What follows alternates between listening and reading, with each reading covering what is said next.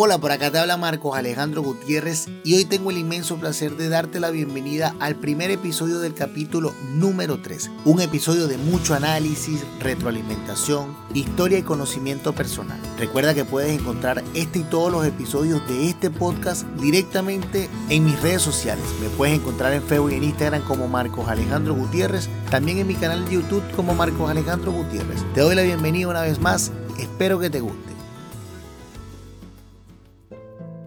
Capítulo 3.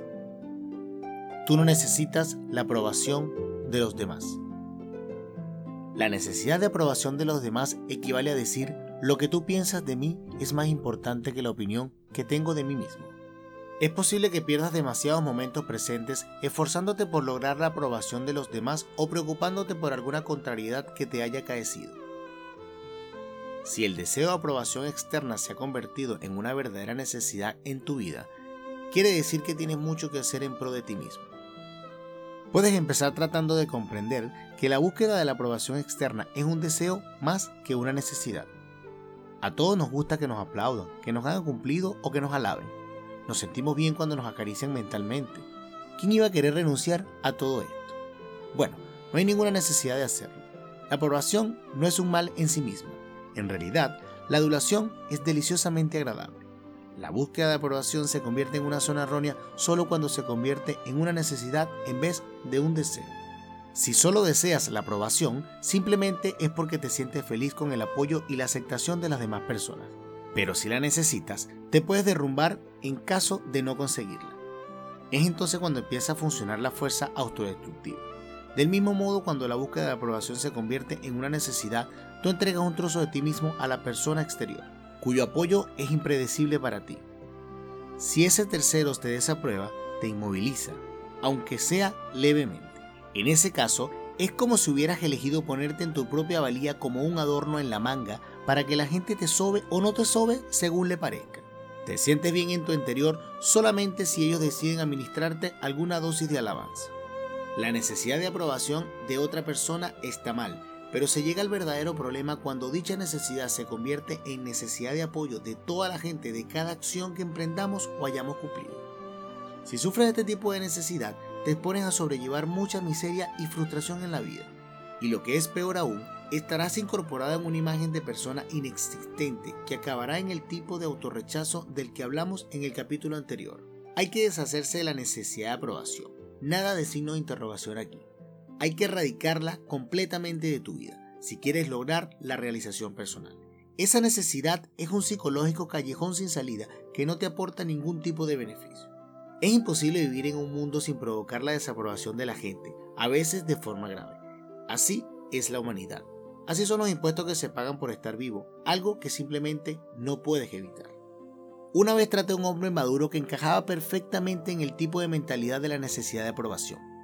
Ozzy, que así se llamaba, tenía un conjunto de ideas y creencias respecto a temas tan polémicos como el aborto, el control de la natalidad, la guerra en el Oriente Medio, Watergate, la política y todo lo demás. Cada vez que encontraba resistencia o rechazo ante sus ideas, se descomponía. Gastaba gran parte de su energía tratando de conseguir el apoyo de la demás gente a todo lo que él le decía y hacía. Me relató un incidente en el que cuando él declaró ante su suegro que creía firmemente en la eutanasia, notó que éste arrugaba el ceño. Inmediatamente actuó casi por reflejo. Ozzy modificó la postura. Lo que quise decir es que si una persona está absolutamente consciente y en posición de todas sus facultades y pide que lo maten, entonces la eutanasia está bien. Se dio cuenta entonces que su suegro estaba de acuerdo con él y respiró más fácilmente. Ante su jefe declaró también su aprobación ante la eutanasia. Pero esta vez la desaprobación fue vociferante. ¿Cómo puede decir una cosa semejante? ¿No se da cuenta que está jugando a ser Dios? O si no pudo tolerar el repudio semejante y rápidamente cambió su postura. Lo que quise decir es que en casos extremos, cuando el enfermo ha sido declarado legalmente muerto, entonces me parece bien que lo desenchufe. Finalmente su jefe estuvo de acuerdo con él y Ozzy pudo nuevamente bajar de la picota. Ante su hermano declaró nuevamente su postura ante la eutanasia y recibió inmediatamente su aprobación. Qué fácil le resultó eso a Ni siquiera tuvo que cambiar de postura para conseguir que su hermano lo apoyara y lo aprobara. Ozzy mismo fue quien nos dio todos estos ejemplos al relatar cómo interactuaba normalmente con los demás. Ozzy deambulaba por sus círculos sociales sin tener opinión propia, pues su necesidad de halago era tan fuerte que constantemente estaba mudando de posición a fin de agraciar a los demás. Ozzy no existe, solo existen las reacciones de los demás, que no solo determinan lo que siente Ozzy, sino también lo que piensa y dice. Ozzy es lo que los demás quieren que sea. Cuando la búsqueda de apoyo es una necesidad, la posibilidad de encontrar la verdad desaparece casi por completo. Si tienes que ser alabado y emites esa clase de señales, entonces quiere decir que nadie puede tratar contigo con franqueza, y tampoco puedes declarar con confianza lo que piensas y sientes en cualquier momento presente de tu vida. Sacrificas tu verdadera personalidad por las opiniones y predilecciones de los demás. Los políticos conforman una clase que por lo general nos inspira confianza. La necesidad de aprobación que tienen es prodigiosa. Sin ella no tienen trabajo. En consecuencia, a menudo parecen hablar a dos direcciones simultáneas, diciendo por un lado cosas que agradan al grupo A y por otro lo que será aprobado por el grupo B. No puede haber una verdad cuando el orador es acomodaticio y se mueve en torno a los temas maniobrando de modo de complacer a todo el mundo. Este tipo de comportamiento es fácil de reconocer en un político, pero difícil cuando se trata de nosotros mismos. Quizás has dejado enfriar el tema para aplacar a alguien o te has descubierto dándole la razón a alguien cuya desaprobación temes. Sabía que te sentirías desgraciado si te censuraban y modificaste tu comportamiento para evitarlo. Es difícil enfrentarse con un rechazo o una censura, es más fácil adoptar un comportamiento que inspira aprobación. Pero cuando optas por este comportamiento más fácil, lo que estás haciendo es darle mayor importancia a la opinión de los demás gente que tu propia valoración. Es una trampa peligrosa y una trampa difícil de evitar en nuestra sociedad. A fin de evitar la trampa de la búsqueda de la aprobación, una trampa que concede el control de tu persona a la opinión de los demás, es importante examinar los factores que impulsan la necesidad de la búsqueda de la aprobación. Este capítulo es una breve excursión por la senda del desarrollo personal que conduce a un comportamiento de búsqueda de aprobación. Bueno, y para el día de hoy comenzamos ya con lo que sería el capítulo número 3, el episodio de hoy, Tú no necesitas la aprobación de los demás. ¿Cómo estás, Oriana? Hola Marco, muy bien. ¿Y tú? Muy bien, gracias por estar una vez más con nosotros.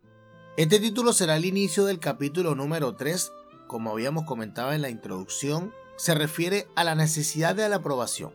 Esto básicamente es un mal que tienen muchas personas que esperan ser aprobados por la sociedad como para darle un valor a su personalidad. Claro, es la necesidad que sentimos de la aprobación de las demás personas. Lo que yo realizo, necesito una aprobación de mi compañero, de mis familiares, de las personas de mi entorno, para saber si lo estoy haciendo bien o lo estoy haciendo mal. Y le doy más importancia a la opinión de los demás de lo que yo pienso. Algunas veces nos quedamos callados, queremos emitir un comentario y no lo hacemos por qué va a pensar la otra persona o cómo lo tomará la otra persona. O sea, realmente no somos libres de expresarnos porque primero tenemos presente el pensamiento de las demás personas. A todas las personas nos gusta que nos elogien, de repente que nos feliciten, que nos congratulen o que nos aplaudan. Pero se convierte en una zona errónea, nos dice en este episodio, la necesidad de aprobación cuando tú dependes de que otra persona apruebe lo que tú estás haciendo para sentir que lo estás haciendo bien. Eso no tiene nada que ver con autoestima. Así que se convierte en una zona errónea a partir de ese momento. Claro, Marco, eso también está como cuando salimos de compra con una amiga o con un familiar. Necesitamos como la aprobación de la persona de la prenda que elegimos en ese momento. Porque si tú estás al espejo, ay, me gusta, pero siempre sales a preguntarle a la persona que, que está afuera, ¿cómo me queda? ¿Me queda bien? ¿Te gusta? Y si esa persona te dice, te queda mal, y si a ti te haya gustado, desistes de esa prenda buscas otra, te pruebas otra, te pruebas otra. Y ahí está un claro ejemplo de lo que es la aceptación. O sea, yo, tengo, yo acepto lo que me dice la otra persona, lo valoro más a lo que yo decidí en un momento ponerme.